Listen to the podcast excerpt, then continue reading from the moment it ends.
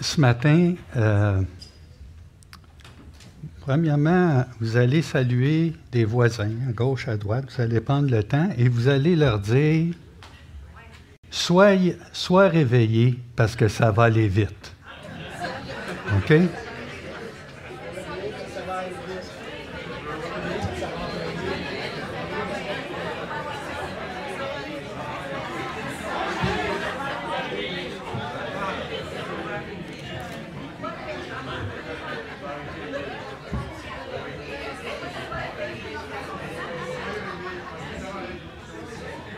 Bon, fini la classe. Elle est perturbée, là. Pierre, t'es prêt? Alors, on va rentrer avec un thème, je ne vous dis pas c'est quoi. C'est un livre qui est très difficile à porter parce que là, maintenant, vous êtes tous joyeux, mais c'est un livre où euh, une sœur, euh, partie au camp des boulots cette semaine, c'est Christine, elle me disait, quand je suis rendu là dans mon plan de lecture, je m'arrange pour le lire très vite. Mais euh, ça va être un survol. Il y a beaucoup de choses qui vont se dire, euh, peut-être même trop vite, parce que c'est une entrée. Puis, euh, gardez le cœur. Vous savez, quand vous allez voir le livre, vous allez dire, oui, je suis comme ça. Ou dans une période sombre de l'histoire où on peut regarder la Seconde Guerre mondiale, puis on voit des images terribles se passer devant nous on n'a pas le goût de, de regarder. Et euh, il y a un mot maintenant qui est à la mode, c'est le mot toxique. Hein? Donc, euh, puis il est employé un peu trop souvent parce que des fois, d'être confronté à l'horreur, à la désolation, ça nous montre aussi euh, les perspectives de la vie. On voit la vie passer très rapidement. Alors, si vous êtes jeune, faites-vous-en pas, ce n'est pas un vieux radoteux qui est en avant, mais c'est une personne qui regarde en arrière pour dire Hey, la vie passe si vite, hein? Si vite. Alors, Marisol, tu es prête? Pierre? Le livre des Lamentations. Ce livre est absolument unique dans l'Ancien Testament avec ses cinq poèmes d'un auteur anonyme, même s'il arrive qu'on le relie à Jérémie. Cet auteur anonyme se remémore le siège babylonien de Jérusalem, suivi de la destruction et de l'exil auquel il a survécu. Rappelez-vous comment l'histoire s'est déroulée dans le livre de Rois. La chute de Jérusalem et l'exil étaient jusqu'alors la plus effroyable des catastrophes qu'Israël avait connues. Pour rappel, Dieu avait promis une terre à Abraham et avait accordé une succession de victoires à David pour faire de Jérusalem la capitale d'Israël. Suite à quoi la lignée royale qui a régné sur Israël descendait de David. La présence de Dieu était dans le temple où les prêtres perpétuaient les rituels nécessaires au culte qu'Israël rendait à Dieu et après 500 longues années à écrire son histoire, par un été de 587 avant Jésus-Christ, la ville tomba aux mains de Babylone. C'est là que tout s'est écroulé et que la ville est partie en fumée. Le livre des Lamentations sert donc de commémoration à la souffrance et à la confusion des Israélites à la suite de cette destruction. Alors les lamentations sont un genre de poèmes qui ne sont pas propres à ce livre. On en trouve dans le livre des psaumes où il y en a un bon nombre. Ces poèmes bibliques que sont les lamentations sont utilisés à plusieurs fins. Ils sont une forme de complaint. Ils sont un moyen d'attirer l'attention de tous, y compris celle de Dieu, sur les atrocités qu'on peut voir dans le monde et qui ne doivent pas être passées sous silence. Ils sont aussi un moyen de gérer ses émotions. Le fait est que le peuple de Dieu se sert de ces poèmes pour laisser libre cours à sa colère et à sa consternation face à la dévastation engendrée par le péché et l'égoïsme des gens. Et pour finir, ces poèmes sont un usage permettant d'exprimer son incompréhension. La souffrance nous amène à douter de la nature et des promesses de Dieu. Et rien de tout ça n'est dédaigné dans la Bible. Bien au contraire, ces lamentations donnent à la souffrance humaine une dignité qui lui est sacrée, à tel point que ces paroles humaines nées des tourments et adressées à Dieu font maintenant partie intégrante de la parole de Dieu adressée à son peuple. La conception de ces cinq poèmes est extrêmement minutieuse et donne du sens au message du livre. Les chapitres 1 à 4 constituent des acrostiches ou des poèmes alphabétiques. Chaque verset poétique commence par une nouvelle lettre de l'alphabet hébraïque composée de 22 lettres. Cette structure, très ordonnée et linéaire, est en net contraste avec le désordre de la souffrance, du deuil et du désarroi développé dans ces poèmes. C'est comme si la souffrance d'Israël avait atteint un tel degré de profondeur que les mots n'arrivent plus à l'exprimer. Les chapitres 1 et 2 ont chacun un verset par lettre, d'où la grande similarité de leur conception malgré des thèmes très différents. Le chapitre 1 met l'accent sur le deuil et l'humiliation d'un personnage appelé la fille de Sion. dont le poète se sert pour personnifier la ville de Jérusalem qu'il dépeint également sous l'apparence d'une veuve. Cette fille de Sion est assise toute seule. Endeuillée, elle pleure ses proches. C'est une femme en proie au chagrin que nul ne console. C'est une métaphore très significative pour la circonstance. Puis, la fille de Sion commence à s'exprimer, en demandant au Seigneur d'observer son sort. Le poète se sert de cette image pour représenter le choc psychologique qu'ont subi tous les Israélites suite à la destruction de leur ville, ce qui ne peut s'apparenter qu'aux obsèques et aux autres événements liés à la mort d'un être cher. Le chapitre 2 parle de la chute de Jérusalem qui est présentée comme étant la conséquence des péchés d'Israël suscités par la colère de Dieu qui se révèle être un mot-clé de ce poème. Il est important de se rappeler que dans la Bible, la colère de Dieu ne désigne en aucun cas un acte impulsif ou un accès de colère. Les poètes et prophètes bibliques se servent de ce mot pour faire référence à la justice de Dieu. Alors, le peuple d'Israël avait noué une alliance avec Dieu. Et des siècles durant, ils ont violé cette alliance en adorant d'autres dieux, en s'enfonçant dans l'injustice et en opprimant les pauvres. C'est vrai que Dieu est lent à la colère, mais à un moment donné, il finit par se mettre en colère contre la méchanceté humaine, et là, sa sainte colère se manifeste sous forme de châtiment. Et dans le cas de Jérusalem, ça s'est traduit par le fait de laisser Babylone venir conquérir la ville. Ainsi, ce poème souligne bien que la colère de Dieu est justifiée, mais cela n'empêche pas le poète de se lamenter et de demander à Dieu de faire, encore une fois, preuve de compassion. Le chapitre 3 rompt le schéma de base en ayant trois versets par lettre, ce qui en fait le plus long poème du livre. La voix est celle d'un homme esselé, parlant du fond de son cœur en peine et dans son désarroi. Il semble représenter le peuple dans son ensemble. Et le plus intéressant est que ce chapitre regorge de termes tirés d'autres parties de l'Ancien Testament, notamment des lamentations de Job et aussi d'importants psaumes de lamentation, et même des poèmes sur le serviteur meurtrier du livre d'Ésaïe. Et tout comme au chapitre 2, le poète voit dans ses difficultés une manifestation de la justice divine ce qui paradoxalement donne de l'espoir au poète. Et c'est ce qui l'amène à exprimer les seuls mots d'espoir visibles dans tout le livre. C'est par les bontés de l'Éternel que nous n'avons pas été consumés. Ses compassions n'ont point défailli. Elle se renouvelle chaque matin. Seigneur, que ta fidélité est grande. L'Éternel est mon partage, dit mon âme. C'est pourquoi j'espérerai en lui. Le poète explique donc que si la justice de Dieu s'exécute conformément à sa nature sur le mal humain, il sera tout aussi cohérent vis-à-vis de sa promesse d'alliance pour ne pas laisser ce même mal avoir le dernier mot. Et donc, pour ce poète, le jugement de Dieu devient le terreau dans lequel germe l'espoir pour l'avenir. Le chapitre 4 prend la même structure alphabétique des chapitres 1 et 2 en décrivant avec un réalisme troublant le siège de Jérusalem qui a duré deux ans. Il dresse un tableau contrastant les situations et le quotidien de Jérusalem par le passé, avec le niveau épouvantable de détérioration atteint lors du siège. Ainsi, les enfants passaient leur temps à rigoler et à jouer dans les rues, mais maintenant ils mendient pour se nourrir.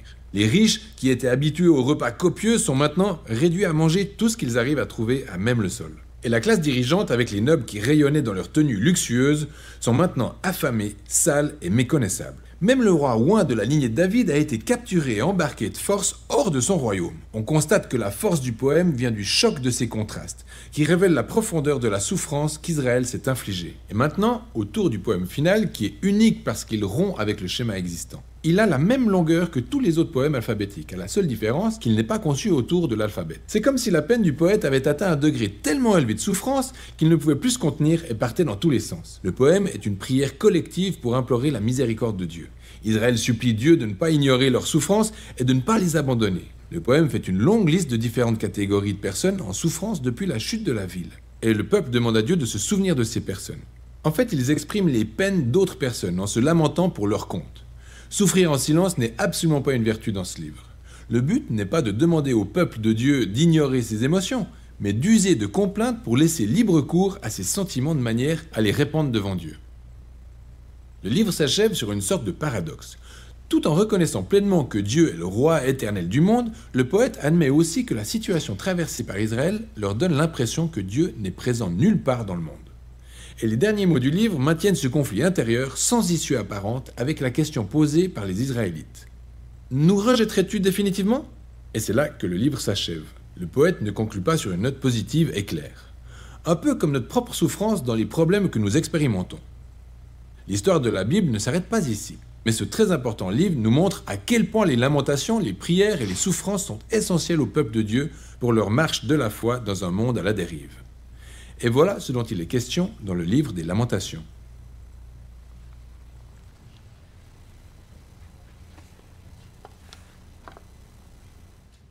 Il va pas mal plus vite que moi, hein? Il y a beaucoup d'informations là-dedans. Hein? Donc, euh, je veux en corriger quelques-unes. Euh, pour ma part, je crois vraiment que c'est Jérémie qui a écrit les lamentations de Jérémie, même si dans quelques-unes de vos Bibles, c'est marqué lamentation. Jérémie n'est pas mentionné, mais quand on voit en Jérémie 3, en Lamentation 3, on voit que c'est un peu autobiographique quand il était descendu dans le, le puits. D'accord?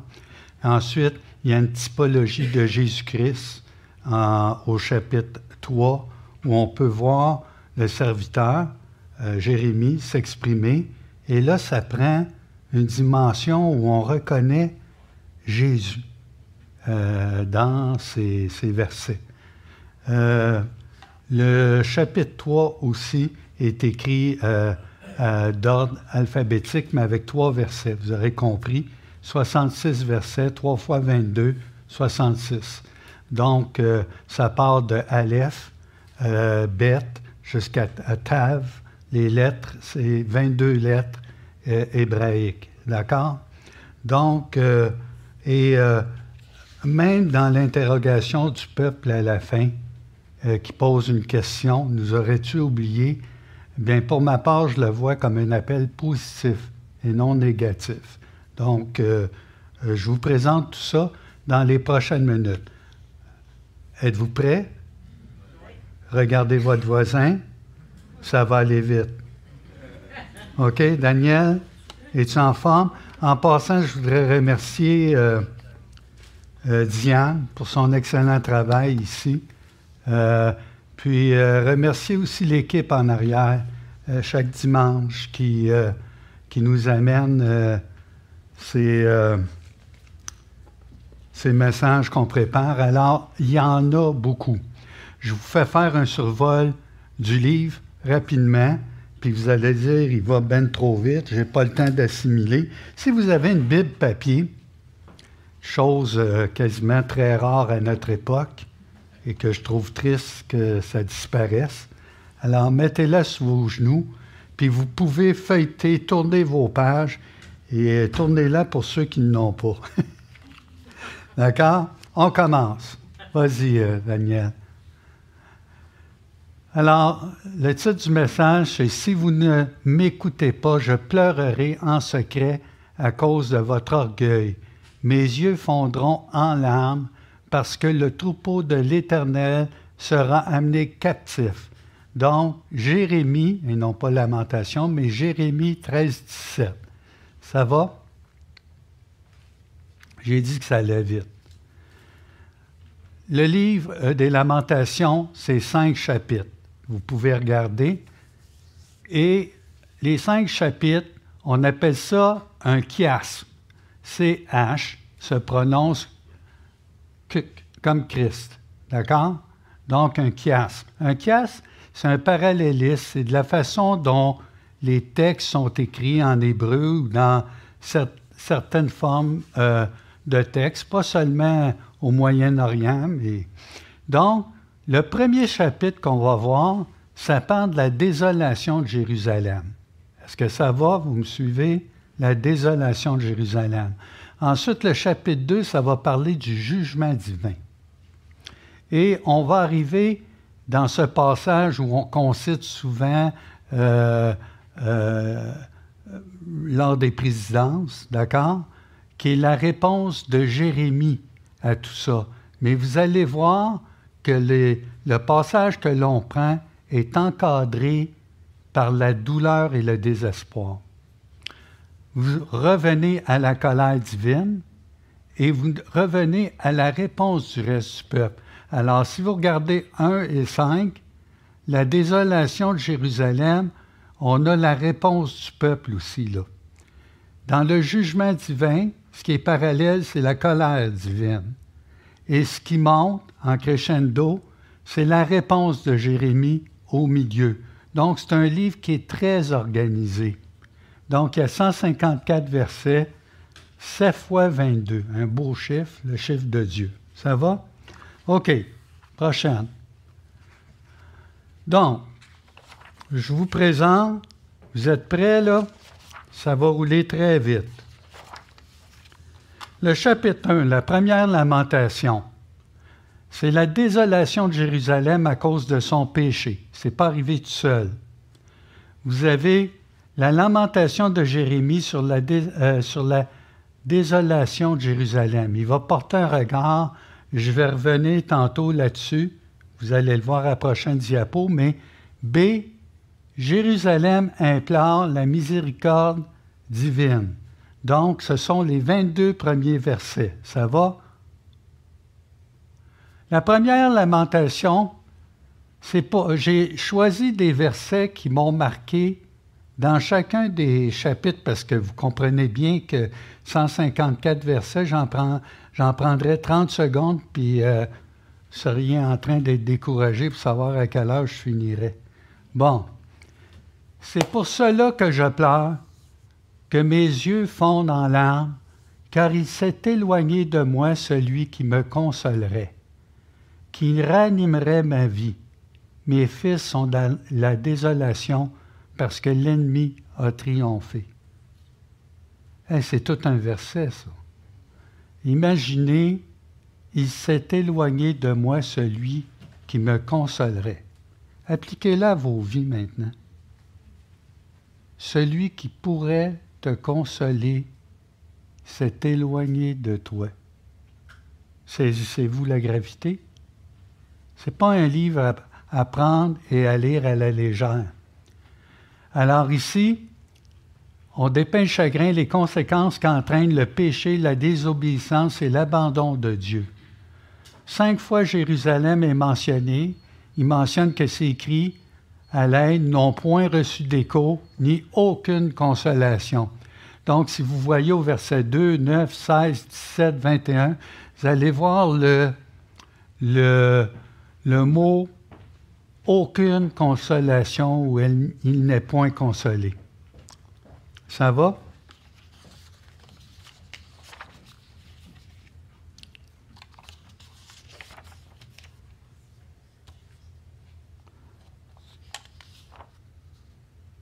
Jérémie, en fait, euh, Sion, euh, Sion et Judas se sont éloignés de Dieu, son protecteur, et ce pour contracter des alliances avec des nations et des alliés alentours.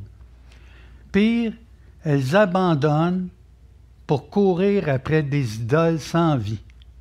Si vous regardez les dernières années de Jérusalem, il y a un frère euh, qui est en vacances, et euh, c'est Yves, il faisait remarquer la réforme de Josias, mais après, c'est une absurdité. Imagine-toi à Jérusalem, tu invoques les, les, noms des divinités, puis dans le temple, je ne vous dirai même pas ce qui se passe. Le pire, d'accord? Alors, Jérusalem, euh, euh, Jérémie va brosser ici deux tableaux, 1 à 11, 12 à 22. Je vous ai dit que c'était pour aller vite. Et ici, le premier tableau, c'est comme si Jérémie était à l'extérieur de la ville, comme un observateur. Puis il regarde, puis il dépeint tout ce qu'il voit à l'intérieur. Et c'est pas beau. Mais c'est pas la partie la plus dure. La deuxième scène, c'est, euh, euh, j'ai oublié, c'est verset, verset 12 à 22, d'accord? Ça nous présente le prophète qui personnifie Jérusalem. C'est comme si le prophète était dans la peau de Jérusalem, puis il va lancer un appel de l'intérieur, mais vers l'extérieur, aux passants, à ses alliés et amis, à ses soi-disant amis et alliés. Constatez ce qui se passe.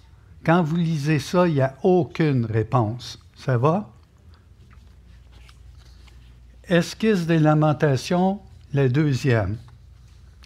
En passant, je veux saluer tout le monde qui nous regarde à la maison, qui souffre, qui peine, qui sont dans, dans la misère, qui dans la souffrance. On vous salue, on pense à vous.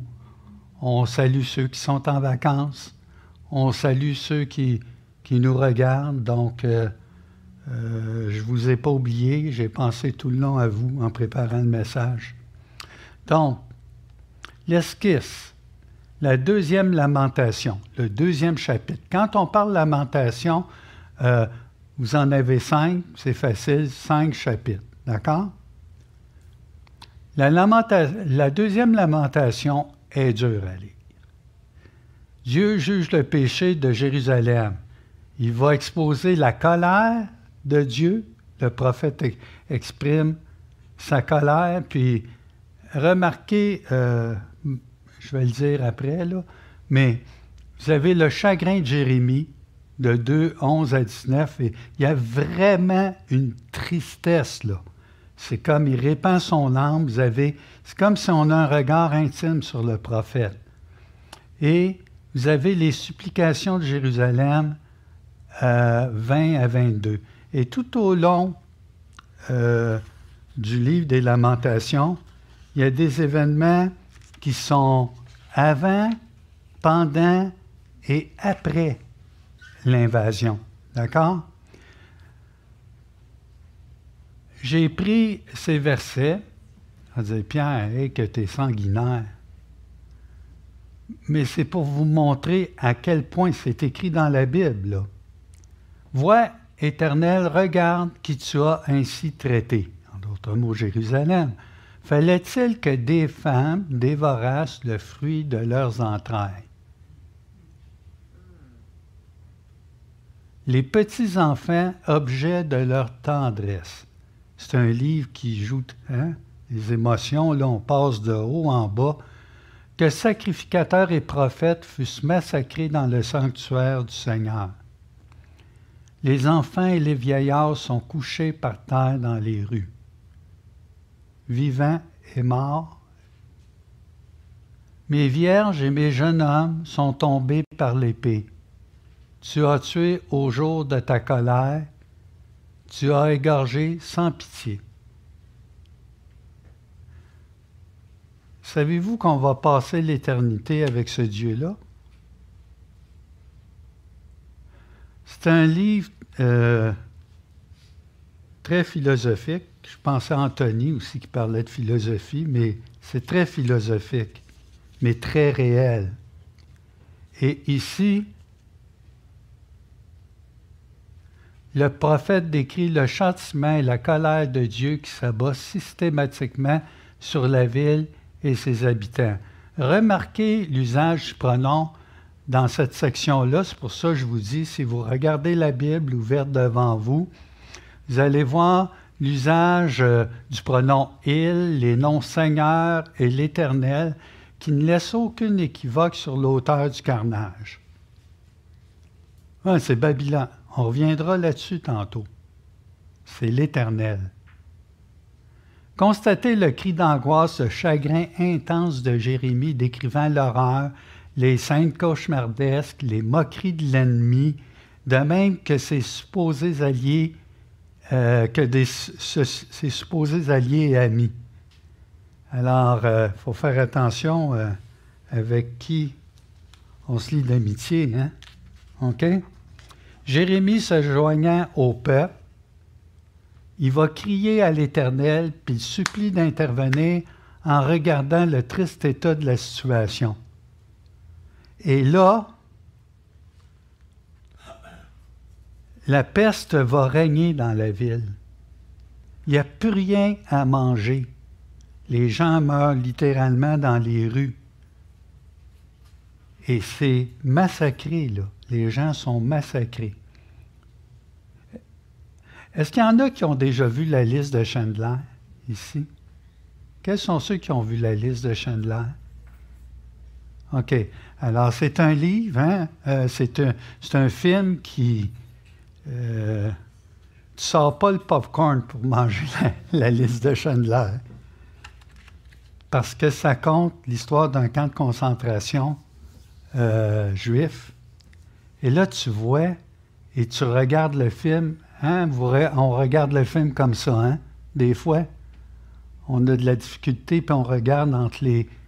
Puis tu dis, saviez-vous que euh, durant le, tournage du film, euh, Robin Williams, qui ne joue pas dans le film, euh, appelait toujours, c'est Steven Spielberg qui a fait le film, puis les réalisateurs, puis Robin Williams avait eu la permission, dix minutes par jour, d'appeler et d'être mis sur euh, pour remonter le moral des acteurs.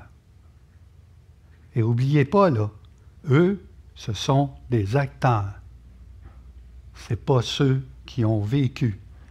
Mais euh, ça n'a pas été un tournage facile. On continue. Donc, Lamentation 3, d'accord? Excusez, je ne veux pas me perdre dans mes feuilles. C'est la réponse de, Jérusalem. Mais c'est la réponse aussi de, Jérémie. Ça va? Jérémie va arriver dans un portrait, quand on lit euh, le début, il faut jamais oublier que quand on cite les versets d'espérance, tu as affaire à un homme, si tu veux avoir un portrait de quoi ça peut avoir l'air la dépression, tu regardes les versets 1 à 18. vous allez constater l'espérance du prophète malgré le fait que Dieu ne répond pas là, au moment où il cite ces versets. Parce que Dieu a une tâche à faire et essayez d'imaginer que Dieu déferle sa colère en pleurant.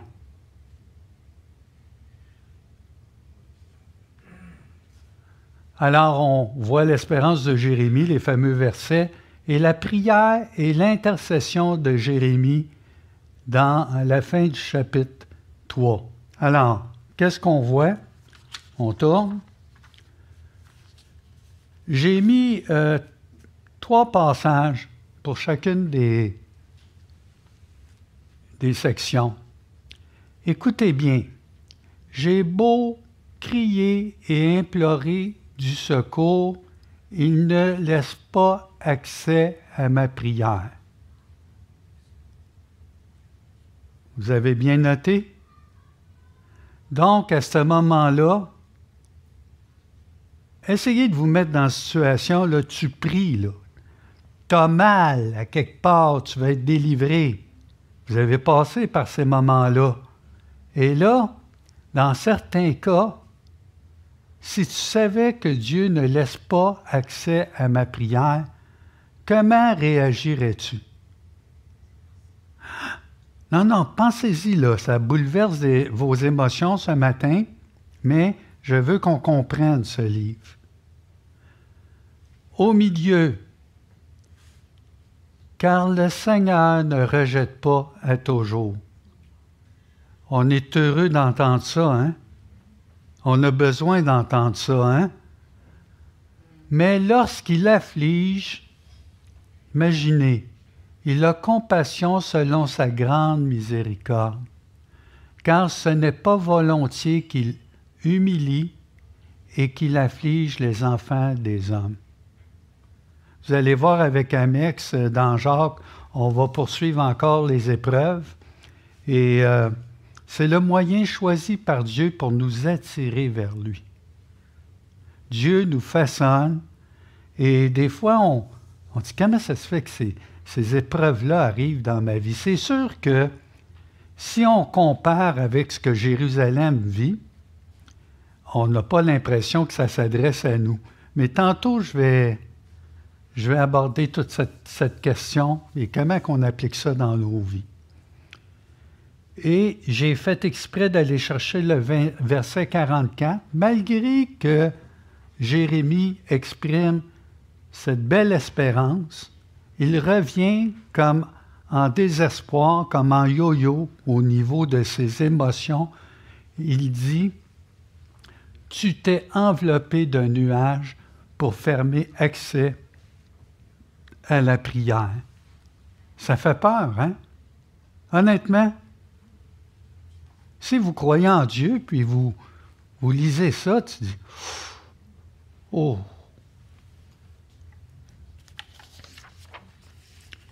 Ce qui est mis en relief dans ce passage classique, c'est la fidélité de Dieu au-delà des apparences du moment.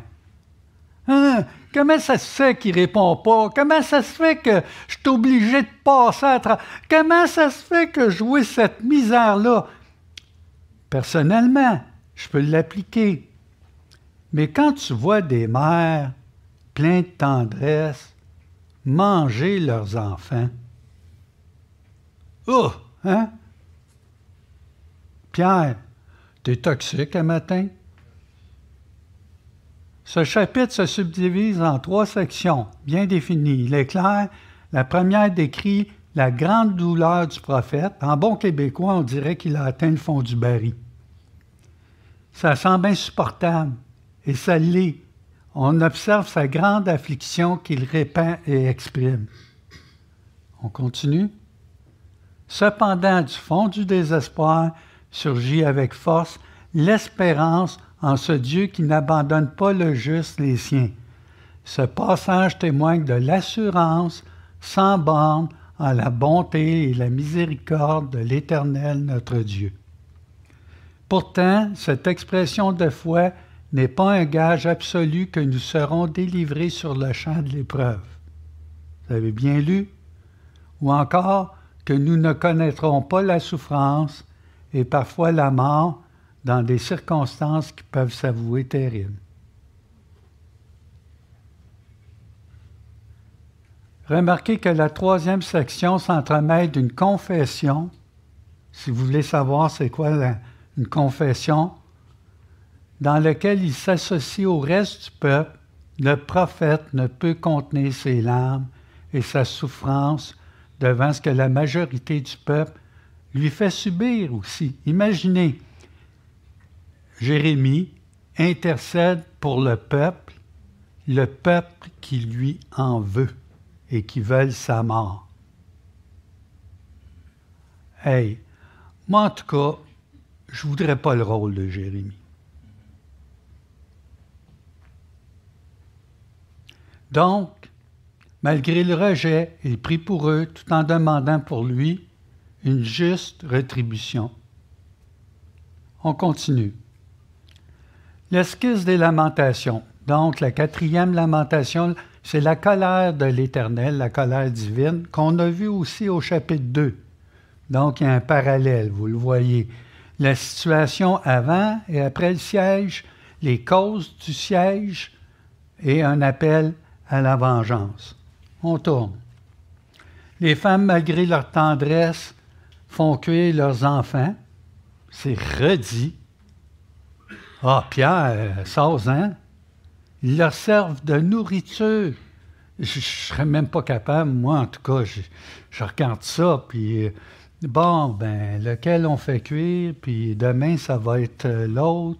Il il n'y avait plus rien dans la ville, plus rien à manger. C'est. Ah non! Vous savez, toute écriture est inspirée de Dieu. Le croyez-vous? Utile pour enseigner, convaincre, corriger, instruire dans la justice, afin que l'homme, la femme de Dieu soit accompli et propre à toute bonne œuvre que Dieu a préparée, même le livre des lamentations.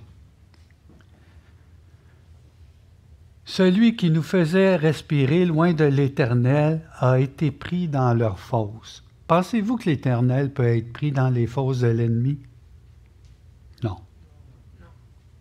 Mais le peuple, devant une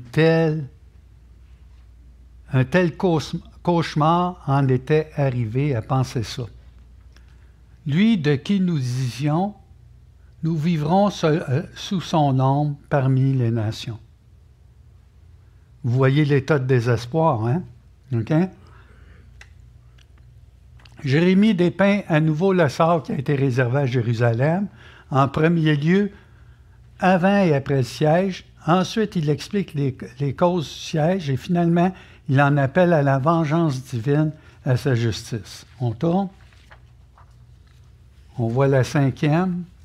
Préparez-vous, ça va aller vite après. La cinquième lamentation, c'est le reste du peuple, c'est Le reste du peuple, pourquoi je dis le reste du peuple? C'est qu'il y en a plus que moins qui sont morts. C'est un massacre, là.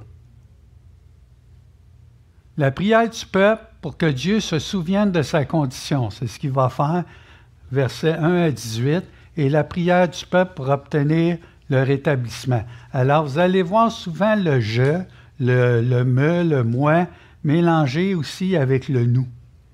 Donc, euh, un petit détail, mais qui nous aide à mieux comprendre le livre. Ça va? Toi, l'Éternel, tu règnes à jamais. Ton trône subsiste de génération en génération. Pourquoi nous oublierais-tu pour toujours? Nous abandonnerais-tu pour de longues années? Fais-nous revenir vers toi, ô Éternel, et nous reviendrons. Donne-nous encore des jours comme ceux d'autrefois. Nous aurais-tu entièrement rejetés et t'hériterais-tu contre nous jusqu'à l'excès? J'ai mis un point d'exclamation, un point d'interrogation, parce que dépendant des versions, ce qui est dit. Et quand il y a un point d'interrogation, ça ne veut pas dire que le peuple est dans le doute. C'est qu'il constate que l'Éternel est le seul à pouvoir les protéger et les garder pas seulement en vie sur cette terre, mais de donner une espérance à tout ce que nous vivons au quotidien. Et que la vie se poursuit dans l'éternité. On continue. Bien qu'on indique ici que c'est la cinquième lamentation, c'est plus euh, en réalité une prière. C'est pour ça que ce n'est pas écrit en acrostiche. Le moment euh, où il répand son âme, c'est pas qu'il est désorganisé, mais c'est assiste à quelque chose de très personnel au chapitre 5. Et les trois, euh, remarquez que les chapitres 1, 2, 3 se, se terminent tout le temps par une prière. C'est sûr qu'on n'a pas le temps de voir tout ça ce matin, mais quand tu arrives au chapitre 4, ça ne se termine pas par une prière, mais le chapitre 5 est comme une prière au complet. Donc, le livre est très structuré. La, la, prière se compose de deux parties. La première est un appel lancé par le reste du peuple, ceux qui sont vivants, incluant le prophète, afin que Dieu se souvienne de sa condition et constate, on y constate une confession de péché. Si vous vous demandez c'est quoi une confession, c'est que là, il réalise, le peuple réalise, et Jérémie est bien au courant de ça, que ce qui est arrivé, c'est l'heure faux.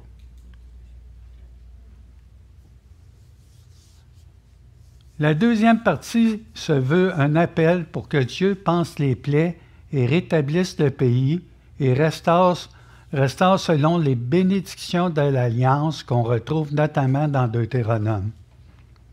Donc, je vous ai fait un survol très rapide des cinq, chapitres. Et imaginez si on touchait lamentation, ben, je prendrais verset par verset, puis il n'y aurait rien de macabre. C'est un très beau livre. Je vous le dis, là, c'est un livre qui est touchant. Alors, si je vous dis Eka, qu'est-ce que ça veut dire? Ah, oh, Pierre, quand tu es comme ça, on n'aime pas ça. OK? Eka. Le tourner là, ensemble, dans le premier chapitre, le premier mot, en espérant que vous ayez second ou. Euh, ça dit quoi? Hélas, certaines versions. Et quoi? Alors, second, il a pris volontairement le mot hébreu pour le rendre phonétiquement en français. Et quoi? Alors, tantôt, retenez ça, vous allez me dire et quoi? Ça va? Donc, il est tout naturel d'admettre que Jérémie a composé le chant, le, livre des Lamentations, il a fait ça probablement entre 586 et 584 avant Jésus-Christ, ça va, même si son nom n'est pas mentionné. Les lamentations, ben, vous l'avez vu, c'est la destruction de Jérusalem. Ça forme une conclusion naturelle à quel livre? Le livre de Jérémie. D'accord? Mais tu dis, comment ça se fait que ce petit livre-là, de cinq chapitres, il est compressé entre Jérémie, Ézéchiel, c'est le 27e, le 28e livre de l'Ancien Testament. Et c'est un livre qui est plus poétique ou qui révèle la forme plus des psaumes que l'élément dans lequel il se retrouve avec les grands prophètes et les petits prophètes. D'accord? Donc, le livre commence par Eka. Eka. Mais Eka avec un point d'exclamation dans le sens, je vais vous le rendre en québécois. Vous êtes prêts? OK? Vous vous rappelez l'histoire que j'ai contée de le gars qui, apprenait un rôle? Euh, euh, c'était son premier rôle comme comédien. Puis, il devait apprendre, mais ce sont les canons. Vous, vous rappelez-vous de ça? Non? Alors, je vous, je conte l'histoire. Alors, pendant un mois, un mois et demi de temps, il, euh, il marche sur la rue, puis il y a juste une phrase à dire. Mais ce sont les canons. Vous rappelez-vous? Oui, ah, il y en a qui se rappellent. Mais ce sont les canons. OK? Donc, il rencontre tout le monde sur la rue, ses amis, il l'arrête. Bonjour. Mais ce sont les canons. Il se mettait vraiment dans, dans sa peau. Ça va? OK? Le soir de la première arrive. Il n'avait pas été averti, il fallait qu'il joue. Qu'est-ce qu'il devait dire?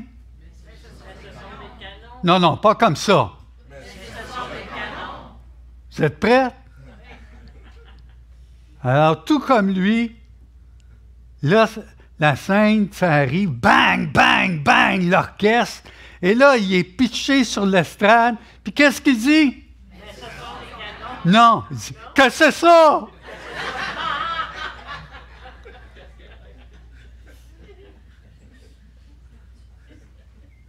Avez-vous compris le sens?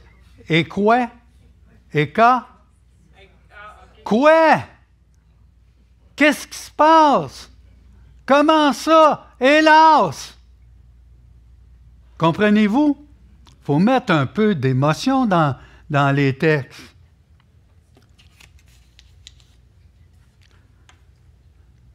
Le titre Lamentation, ça rend bien le contenu du livre. Mais des fois, on va dire Hey, arrête de te plaindre. Veux-tu arrêter tes jérémiades? Hein, vous connaissez l'expression. Puis bien des fois, Hey, arrête. Qu'est-ce qu'on dirait en québécois? Arrête de. Oh, on la connaît. Mais ça, si vous étiez là, est-ce que vous diriez ça? Vous avez les larmes. Vous ne comprenez pas. Vous essayez peut-être même d'invoquer un autre Dieu, une divinité. C'est le fouillis. Alors, euh, pourquoi, d'après vous, l'auteur a utilisé 22 lettres en acrostiche au premier, au deuxième, au quatrième et dans le troisième, à tous les trois versets, d'après vous. Allez-y. Gênez-vous pas. Pas plus de réponses que ça? Hein? On ne sait pas, c'est trop facile à dire. C'est un moyen mnémotechnique. Bon, encore ces mots, lui. C'est un moyen pour se rappeler la mémoire, pour enseigner aux enfants. Retenez ce que je vous dis parce que vous allez voir, OK? Vous allez participer aussi. Donc, tu apprends chacune des lettres et tu apprends à méditer et à te mémoriser, ces versets. Puis j'aime bien ce qu'Alfred Kuhn a dit ici. Il dit Celui qui récite l'alphabet, c'est comme si euh, on avait eu 26 versets, puis on l'aurait fait de A à Z. Comprenez? Mais ici, on le fait euh, d'Aleph à Tav, les lettres en hébreu. Et celui qui récite l'alphabet, a-t-on dit, embrasse toutes les possibilités des mots d'une langue. C'est beau, hein? Tu vas le noter, euh, euh, Émilie. OK? Donc, c'est un peu comme si Jérémie avait décrit à un public francophone, mais ici, c'est le peuple hébreu, les 26 lettres de A à Z pour exprimer toute la gamme des émotions, de douleur, de confession par lequel le peuple a passé, traversé et subi. C'est un peu comme l'expression dans le temps Tintin, on disait que c'était pour les 7 à 77 ans. Qu'est-ce que je fais si j'ai 6 ans ou j'ai 83? C'est une expression. D'accord? Donc,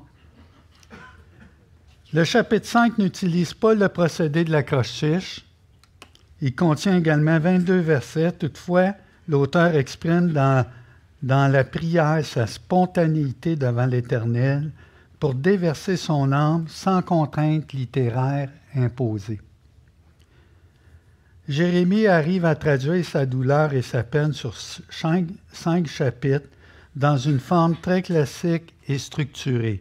Ça démontre que malgré l'énormité des malheurs et des souffrances qui frappent le peuple, il arrive à exprimer de manière disciplinée et contenue, de façon rationnelle, ce qui peut paraître à première, vue totalement illogique et cauchemardesque.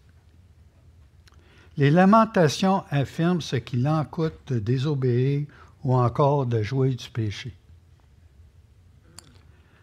Ce petit livre présente de grandes choses, spécialement à comment gérer la souffrance. Elle exprime sa souffrance. Exprimer sa souffrance est un besoin. C'est salutaire de le dire à Dieu.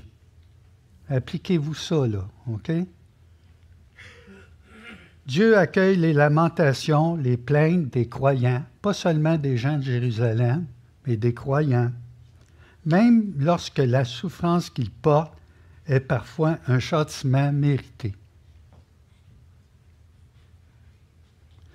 Car ce n'est pas de gaieté de cœur qu'il afflige les humains, on l'a vu au verset 33.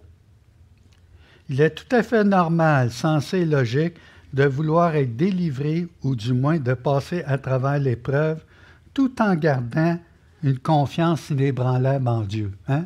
On souhaite tous ça. Nous n'avons pas la prétention de comparer nos malheurs, nos maux, nos souffrances au quotidien à ce que Jérusalem et Juda ont traversé durant l'invasion babylonienne, où on pense aussi au camp, à l'Holocauste ou au camp de concentration ou comment les Juifs ont été persécutés à travers les âges, mais que ce soit par châtiment, comme dans les, les lamentations, ou encore dans une série d'événements qui s'abattent sur nous, tel Job, sans en comprendre la raison, ou encore la conséquence normale des mauvais choix que nous faisons, la seule façon appropriée, ça c'est la grande leçon du livre, la seule façon appropriée d'agir est de se rendre dans la présence du Dieu trois fois saint pour invoquer son aide, sa miséricorde, son soutien et dans les cas des fautes commises contre lui, d'avoir la révélation par son esprit de l'avoir offensé de ne point cacher ses transgressions et de les, avouer et les délaisser sur le champ.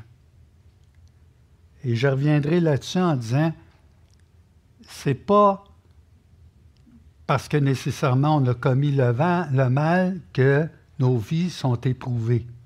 C'est ce qu'on, c'est ce touche aussi en genre. Après avoir le vif désir d'être délivré de la souffrance, de l'horreur, des calamités ou de l'angoisse qui nous saisissent, ce n'est pas forcément le premier motif qui devrait nous pousser vers lui. Hein? Seigneur, enlève-moi ci, enlève-moi ça, je ne vais plus vivre ça. Non, le premier motif, qui doit nous motiver, c'est la crainte de l'avoir offensé par nos actions, nos pensées, puis notre conduite. Peu importe que ce châtiment soit mérité ou encore que ce qui nous arrive paraît injuste sur le coup et sans raison évidente, chacun de nous, en chacun de nous secours, se trouve le secours en l'Éternel. Vous comprenez?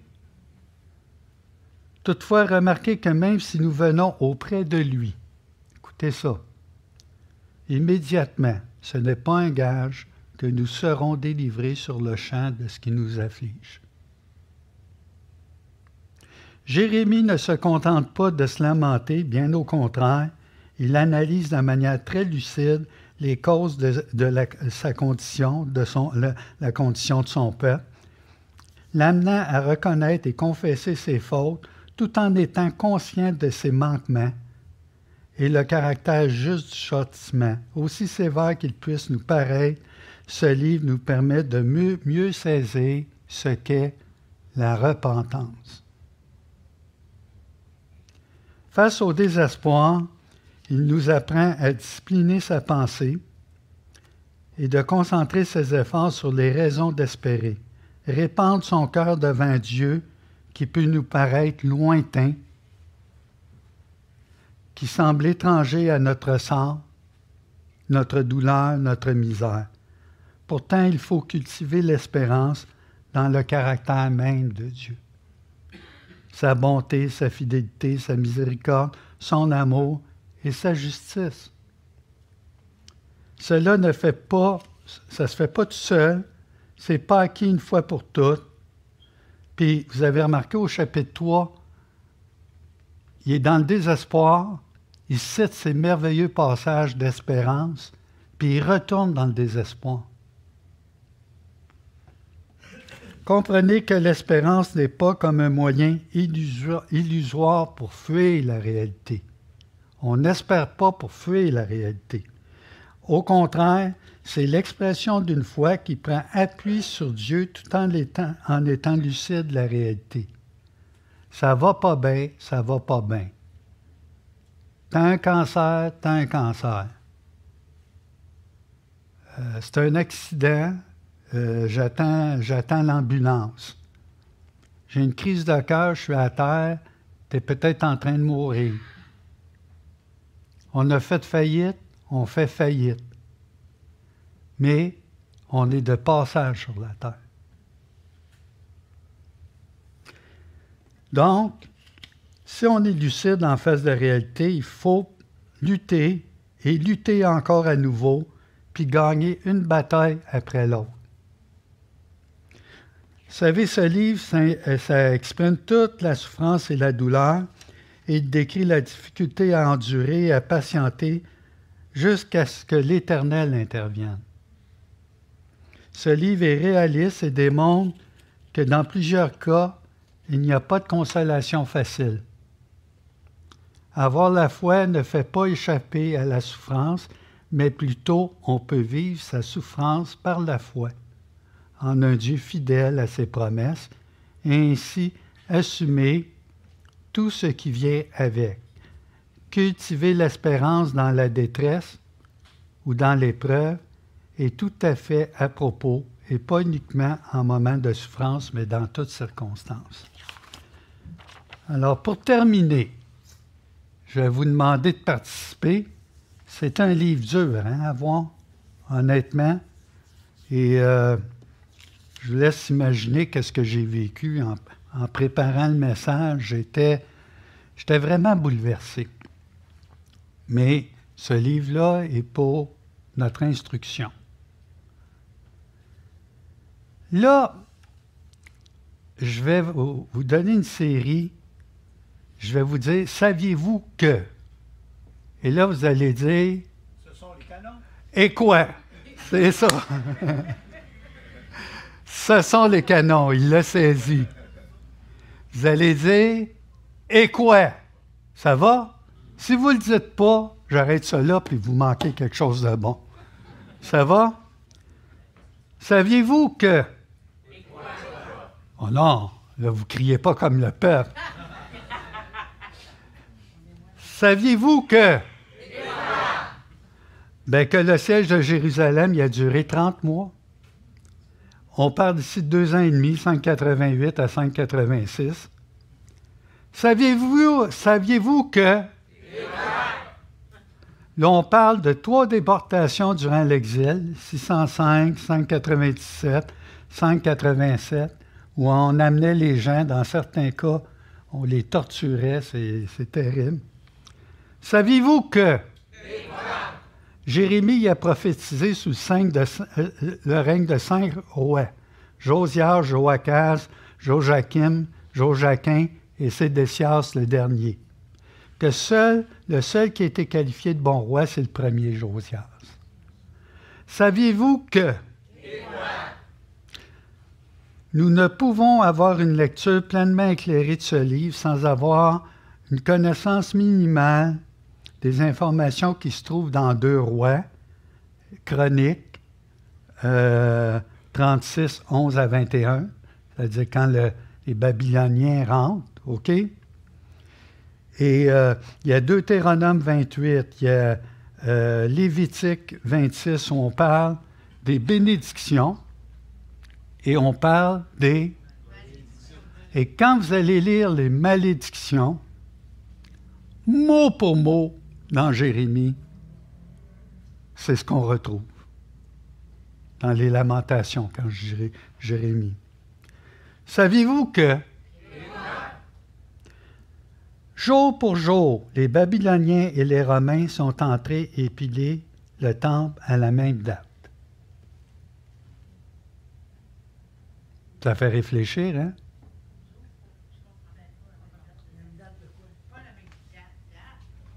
La même journée, le même mois, mais pas la même année. C'est bien, tu es bien parti, tu suis. Continue, Marie-Ève. Un hasard? C'est bizarre à quoi? Ah, il n'est pas marqué, mais saviez-vous que Jésus, quand il est assis devant la montagne, puis il parle des derniers événements, puis de la destruction du temple, il pleure comme l'Éternel pleure dans Jérémie? Ah. Saviez-vous que en cette période de l'année, dans les synagogues, on fait la lecture des lamentations? Là, là. Et quoi? Hein? Bon. Savez-vous?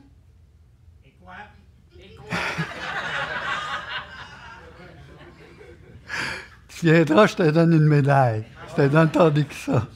Ah, vous entendiez le cœur, hein? Ben, c'est ça. Ah oui, OK.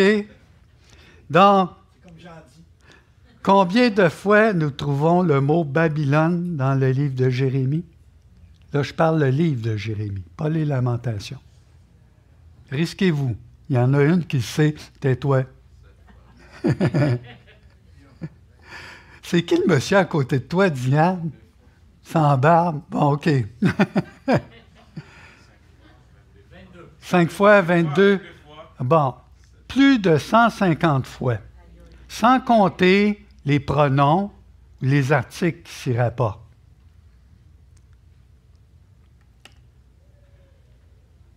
Savez-vous? Et quoi? Et quoi? Il y a juste. Vous suivez Roland dans ce temps-là, OK? Combien de fois se trouve le mot Babylone dans les lamentations? Vas-y, essayez. Hein? Hey, je t'ai entendu, tais-toi. Cinq. Vas-y, Gaétan. Aucunement. Zéro fois. Zéro fois. Puis, si je vous demande, savez-vous pour quelle raison? Bien, c'est vous qui allez me répondre. Pourquoi, d'après vous, on ne voit pas Babylone? C'est Dieu qui était le juge. Vous vous rappelez ce que j'ai dit pour la première? Il n'y a pas d'équivoque. Dieu parle au je, au il. Le prophète sait que c'est Dieu qui inflige. Ah, c'est Babylone, puis il a appelé Babylone comme un serviteur, puis Babylone a été chassé aussi après, mais c'est Dieu qui intervenait et il n'y a aucune ambiguïté là-dessus. Savez-vous que lorsqu'on lit les Lamentations en 2023, on couvre 2610 ans d'histoire en regardant derrière. Et lorsqu'on regarde derrière nous, on est en mesure de considérer avec attention le sort qui a été réservé au peuple juif à travers les siècles. Ça ne s'arrête pas en 70, là, d'accord? L'Holocauste est l'événement marquant de cette série d'épreuves qui sont un appel constant de l'Éternel à la repentance de son peuple et d'avoir les cœurs illuminés par la même grâce qui nous est donnée par Dieu, par la connaissance de son Fils, Jésus-Christ. Savez-vous quoi? Je pense que je vais arrêter ici.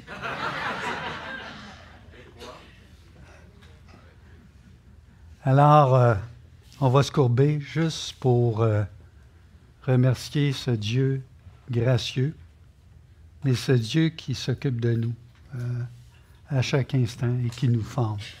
Alors, notre Dieu, notre Père, je veux te louer, te louer même quand les moments semblent inexprimables, insupportables.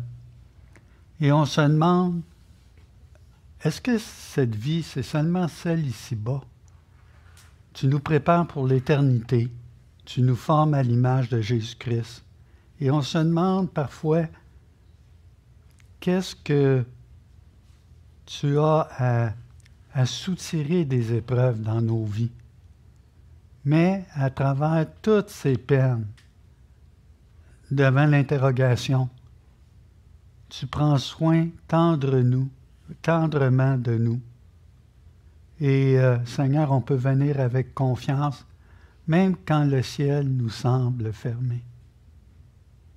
Bénis-nous, donne-nous de réfléchir, et merci pour ce livre que tu as placé dans ta parole.